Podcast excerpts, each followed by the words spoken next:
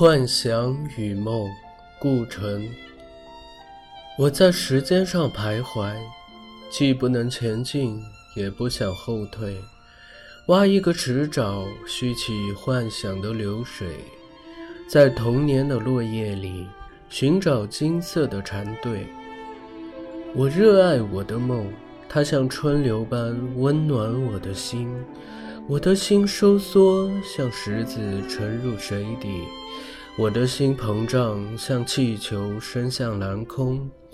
让阳光和月色交织，令过去与将来融合，像闪电里花金碎夜空，化为七彩光波。早晨来了，知鸟又开始唱那无味的歌。梦像雾一样散去，只剩下茫然的陆地。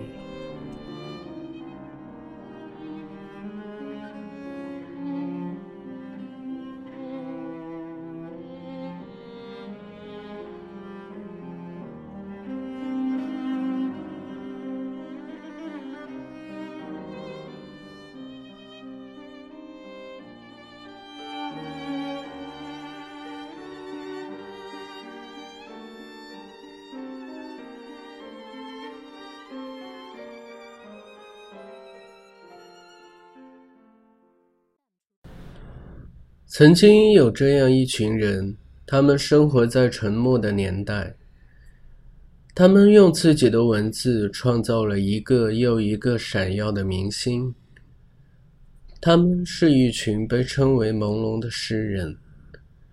在他们当中有这样一位诗人，他不愿长大，不愿与人交流，只愿生活在自己的小王国里。他是这个童话王国里永远长不大的国王，他就是顾城。今天为大家分享的是顾城的父亲顾公，同样也是一位诗人写下的怀念他的儿子的一篇文章《顾城和诗》。这篇文章同时也是顾城的诗集的序言，大家一起感受一下。爸爸，爸爸，我又想出来一首诗。八岁的儿子顾城每天从西直门小学放学回家，就沿着曲曲折折的楼梯、长长的甬道奔跑着，推开房门扑到我的面前，小小的心脏在剧烈的跳动。他大喘着气，把他的诗背给我听，是塔松和雨珠的故事，是云朵和土地的对话。是瓢虫和蚂蚁的私语。我凝视着他深藏梦幻的瞳仁，时惊时喜时忧。八岁的瞳仁中也有忧患吗？是小白兔似的忧愁，还是小松鼠似的忧虑？他背诵完他的诗，也常常凝视，凝视在雨云下又忙于搬家的蚂蚁。在护城河里游动的蝌蚪和鱼苗，在屋檐下筑窝的燕子。文革初期，有人在我们楼窗下马路对面的墙上刷了条大标语，不知是贴反了还是贴错了，马上被众多的路人围拢来，死死地缠住、揪住，按下头用脚踢。顾城起初是从窗扇的缝隙向外看，后来他恐惧了，脸色惨白，再不向窗外多看一眼。他越来越想躲开纷争，躲开喧嚣的激越的身影，只想去那只有天籁的世界。有这样的世界吗？当一辆卡车把我们抄家后的家具连人一同载走的时候。在十二岁的小顾城眼里，流露着迷惘，也流露着喜悦。我们全家是不是正在迁移？迁移到一个天籁世界？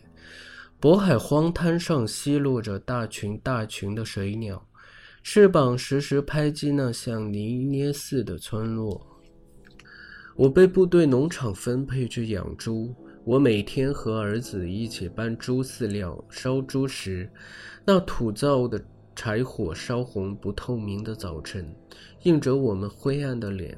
儿子借着灶口闪烁不定的火花，翻看着一本借来的唐诗。他抬起有星云流动的大眼睛说：“爸爸，我和你对诗好吗？你有首诗叫《黄浦江畔》，我想对首《渤海滩头》。你昨天写一首叫《沼泽里的鱼》，我想对首《中枪弹的雁》。我深深感动，世界上已经没人再读我的诗了。”而他却记得，于是父子俩真的对起诗来，把每首即兴写的诗都丢进火里。我俩说，火焰是我们的诗歌唯一的读者。喂猪是我们父子流放生涯中最大的乐趣，在没有散尽的寒雾中，把一大桶一大桶热气腾腾的猪食倒进猪圈，倒进猪槽。看着那些饥饿的要发疯的猪来争食，实在太激愤了。儿子给每头猪取了个名字：老病号、老祖宗、八百罗汉、饿死鬼。真的，由于缺粮、缺饲料，每头猪都饿得脊骨突露，嘴尖毛长，有的竟相互撕咬。你嚼它的耳朵，它啃你的尾巴。饲料危机是最大的经济危机。我们只有打开猪圈去放牧，几十头毛色不同、性格各异的猪，在海滩边，在滩河边，咕咕哝哝、呼哧呼哧地咀嚼着野草和没有挖尽的红薯根、萝卜叶。中午，初夏的阳光已经有些温暖，我和儿子就跳进这即将入海的水流里，尽情浸没和扑腾。没有人，只有云和鸟和太阳。还有远远的草地上正在觅食的猪，草有些绿了，更绿了。盛夏来到，赤裸裸、水灵灵的儿子伏在沙滩上，他的手指伸进沙粒中写诗。太阳哄着地球，像烤一块面包。是的，我们是多么需要一块面包。几年后，我们被允许回城，回北京。由于林彪在温都尔汗的荒野上爆炸，我们这些被迫害者就有了点希望。车轮又把我们全家带回旋转着许多车轮的社会。此时，和猪和太阳、天空一起生活了几年的儿子，已长成真正的英俊少年。他从寂寥壮阔的生活中带回几盒在草窠中采集的昆虫标本和两册自写自编的诗集。一册自由体名《无名的小花》，一册格律体名《白云梦》。随后，生活就给他上紧了发条。他比时钟更紧张、更匆忙。他去街道服务所里干活，筛石灰、拉大锯、刨树根、刷油漆，爬到楼顶去刮顶棚铁锈，在高温熔炉旁拌糖浆。他狂热的劳动者，好像真正成了枚万能螺丝钉。一个生日又一个生日，都在恼人的轰响中过去。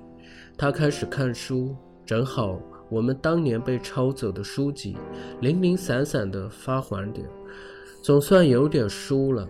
顾城的狂热于是转了方向，没日没夜地沉浸在越堆越高的书中。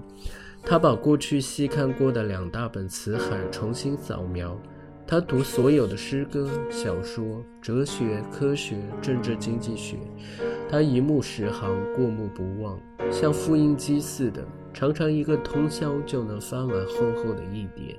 他还自学绘画，他室内的灯光几乎是彻夜不息的，梦幻分不清月光和阳光，时时在伴随着他，萦绕着他。白昼午睡和黎明欲来没来时，是他写诗的最好时刻。儿子写诗似乎很少伏在桌案上，而是在枕边放个小本，放支圆珠笔，迷迷蒙蒙中幻化出来飞舞出来的形象、景象、演绎、思绪，组合成一个个词汇，一个个语句。他的手边摸着笔，摸着黑，涂记下来。有时摸到笔，摸不到小本本，他就把句子勾画到枕边的墙壁上。他睡的墙头总是涂满了诗，还有许多用漫画笔法画的小人、小狗、小猪。他那后来传颂一时的黑夜，给了我黑色的眼睛，我却用它寻找光明。就是在这样的迷蒙中、幻化中，受积聚到一定程度的灵感的迸发冲击，涂写到墙上去，犹如云层激发出雷电。顾城开始了他的投稿生涯。在这方面，他好像也有点懵懂。他并不研究每个刊物的用稿标准，只是把那些大大小小刊物的名字事先写好信封，一大叠，用的时候就把诗稿自上而下顺序一装，碰到谁就是谁。从人民文学到现办刊物，一律平等。我们的家门常被敲响，一些青年带来了他们的崇敬与争论。顾城只好一而再、再而三地同他们讨论他的远和近、弧线等等，最后实在应接不暇，便写文到报刊集中解说。那个时候朦胧是让人难解又兴奋的事，我们家也常常争论探讨。奇怪的是，我那不朦胧的诗却从来不引起争论，总是在报刊较为舒适的位置上安起。关于顾城诗的争论时起时伏，最后渐渐平息下来。顾城在南方过了一年，接着结婚，然后回北京过了一段比较平静的日子。他睡醒来便去种丝瓜、扁豆，有时去讲课。他越来越能讲，也越来越沉默。我俩常常应邀去各个院校讲课。我讲过去的事，他也讲过去的事。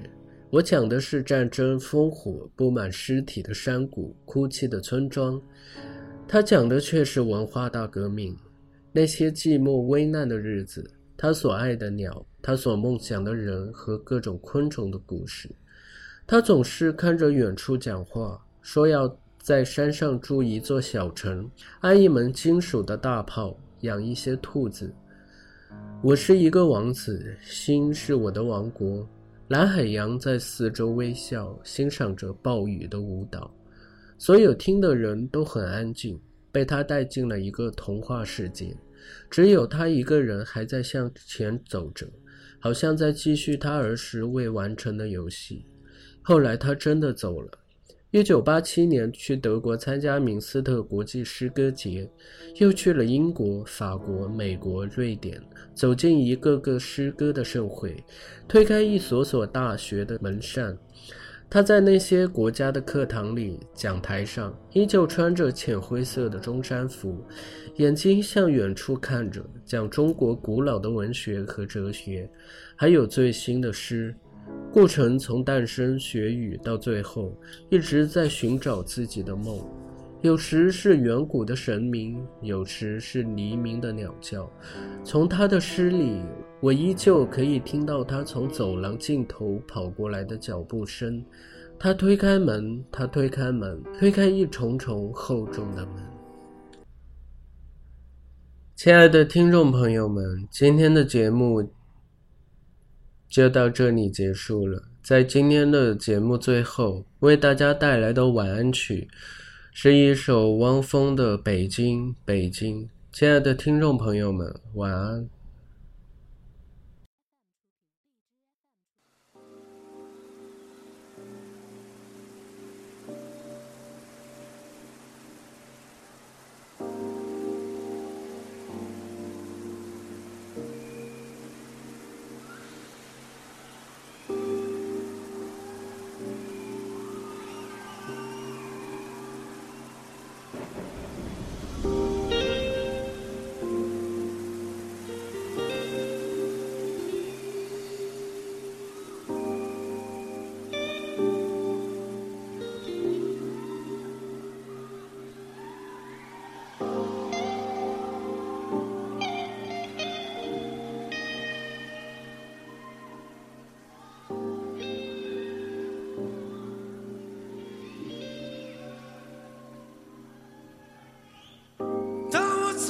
在这里的每一条街道，我的心似乎从来都不能平静。除了发动机的轰鸣和电气之音，我似乎听到了它烛骨般的心跳。我在这里欢笑我在这里哭泣我在这里活着也在这死去。我在这里祈祷我在这里迷惘我在这里寻找也在这失去。北京。北京